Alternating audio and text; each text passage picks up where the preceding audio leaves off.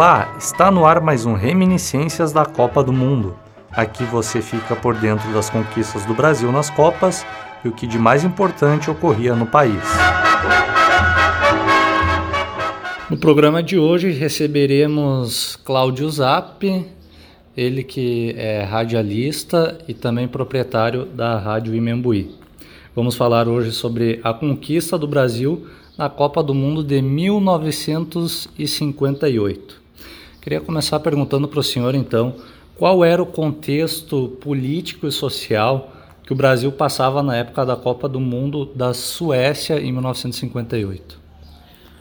É, o Brasil, em termos de futebol, que é o que nós estamos falando aqui, é, ele realmente ele era muito forte, embora que até aquele momento não tenha se sagrado campeão do mundo, mas era muito forte. Aí o Brasil fez uma seleção que era de primeiríssima qualidade.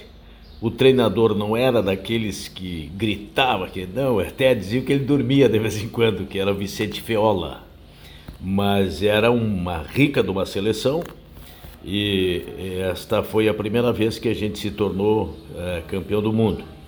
É, um, um, clima absolutamente diferente dos dias de hoje, porque, por exemplo, é, na TV não existia televisão. Não existia televisão. Então, tu podia só acompanhar, era em rádio de onda curta. Ondas curtas, que hoje ninguém utiliza mais. É um sistema de transmissão que é inócuo nos dias de hoje.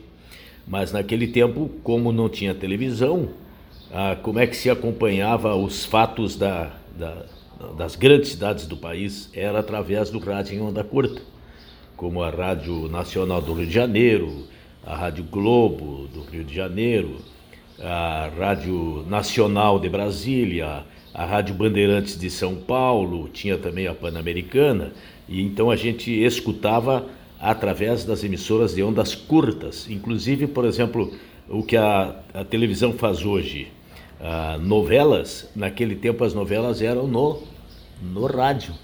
Aqui no Rio Grande do Sul tinha uma rádio que era ouvidíssima nos seus horários de novelas, que era a Rádio Farroupilha. Então, para escutar a Copa do Mundo, era só escutar, não tinha TV, era através do rádio em onda curta. E eu uh, busquei saber o máximo possível, porque uh, comecei a gostar uh, do rádio e principalmente de narrações de futebol. E aí então eu escutava essas emissoras de ondas curtas, onde se destacava na Bandeirantes de São Paulo o Edson Leite e o Fiore Giliotti, que eu gostava muito.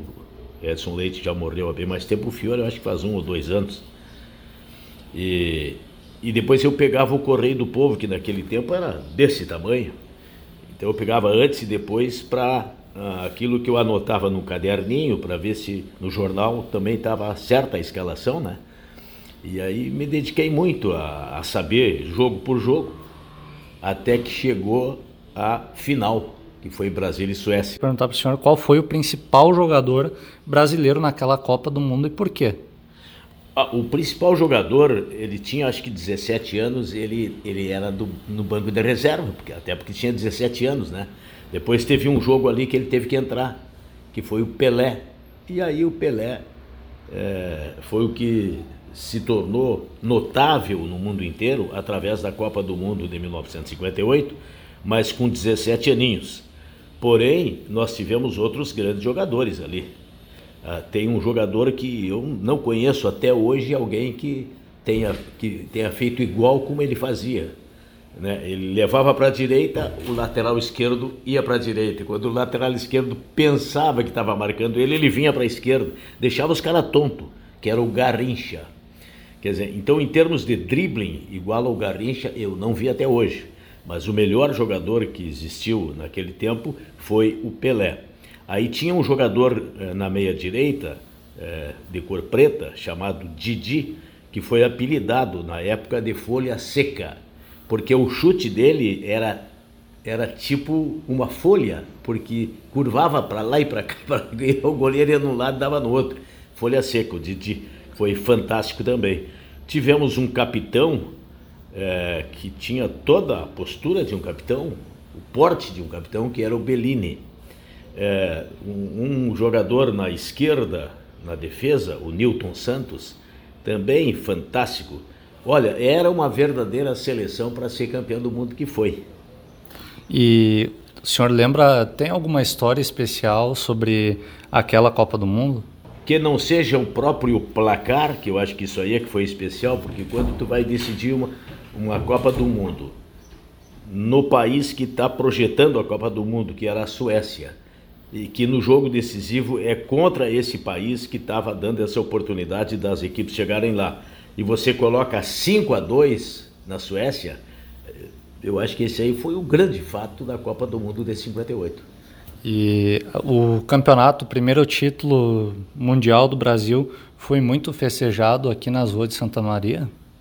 Foi muito festejado no Brasil inteiro, porque a população, ainda que fosse só por rádios de onda curta, eh, a população foi eh, acompanhando e, e, e sentindo que era uma baita seleção e que poderia chegar ao título. Então, realmente houve comemoração muito grande no país inteiro. E o Pelé, como o senhor disse ali, com 17 anos, depois fez 18, ele já dava indícios que ia ser esse grande jogador que se tornou logo depois uh, sendo tricampeão mundial? Dava indícios, sim, sem dúvida alguma. Quando ele entrou ali, que ele estava no banco da reserva, quando ele entrou, eh, já deu para ver. E, a, e, o treinador que acabou convocando ele, certamente que estava acompanhando e sentindo que poderia ser um grande jogador, como a gente, apenas um exemplo aí do Tu pega o Grêmio hoje, tem um guri ali de 19 anos, que é o Matheus Henrique, né? Isso. Aquilo ali tu já ia ver em seguida e que vai ser um já é um baita jogador. Então o Pelé deu pra gente sentir de imediato que seria realmente um jogador extraordinário. Não sei se naquela ocasião se poderia imaginar que ele iria uh, marcar tão fortemente a sua presença como está marcando até nos dias de hoje. Hoje você vai perguntar em tudo que é parte, o melhor jogador do Brasil, quase todo mundo vai dizer o Pelé né? É verdade. E assim, na sua opinião, por que, que o futebol e a seleção brasileira atraem tanto o olhar do torcedor? Eu acho que tudo que é. No caso do futebol, é, é tu, tu já sabes que o brasileiro é enlouquecido por futebol. Então aí você vai pegando um campeonato do, do estado, depois você vai pegando o campeonato brasileiro, daí você vai pegando uh, essa Libertadores da América. É, isso aí vai empolgando a todos aqueles que gostam do futebol e, e acaba chegando aonde? Chega na seleção. Porque assim como a gente fica imensamente aguardando um jogo da seleção brasileira, os próprios atletas ficam esperando a sua convocação também. Quer dizer, aquilo ali é o apogeu dessa sequência de gosto pelo futebol. E a Copa do Mundo de 1958, teve alguma rádio em especial que o senhor lembre que fazia transmissão?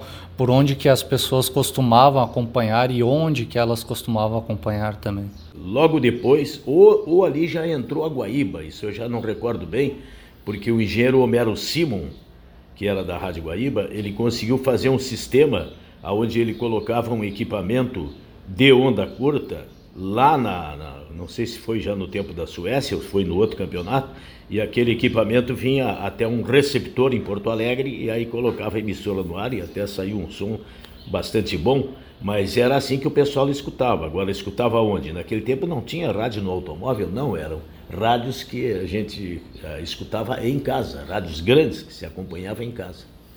O senhor acredita que o Brasil, pelo no caminho que o Tite está indo, o senhor acha que ele consegue chegar a um hexacampeonato mundial, talvez na próxima Copa? E o Brasil tem jogadores para isso também?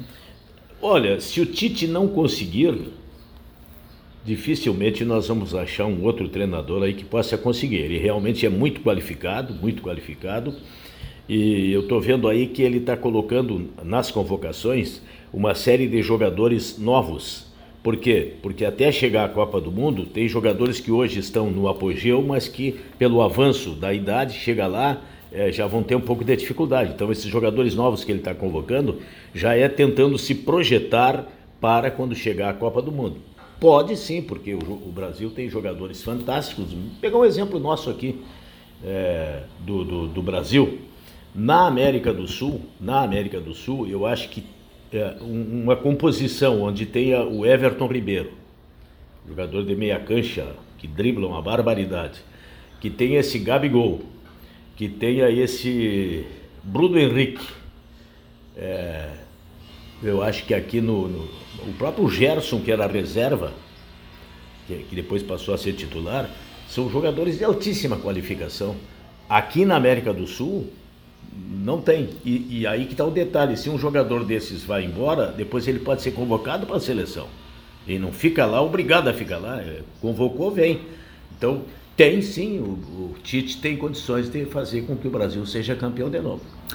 Quero agradecer então ao Cláudio Zap, radialista e proprietário da rádio em Membuí, aqui em Santa Maria, pelo tempo disponibilizado e por participar desse podcast. Olha, Faco, eu é que fico agradecido e só gostaria de relatar que eu naquele tempo eu queria ser radialista, por isso é que eu me apaixonava, né, para saber as coisas do futebol. Tanto me perguntar a seleção do Brasil daquele tempo, eu posso te dizer que na decisão no estádio de Rassundas, em Solnas, nas proximidades da capital sueca, o Brasil jogou com Gilmar de Jalma Santos, Bellini e Newton Santos, Zito e Orlando, Garrincha, Didi, Vavá, Pelé e Zagallo. E a Suécia jogou com Svensson, Bergmark, Axbom e Borgesson, Gustavinson e Parling, Ramirim, Gunnar Grim, Simonsen, Lidholm e Skoglund. Com isso, a única coisa que eu quero dizer para finalizar, Faco, é que se os jovens como tu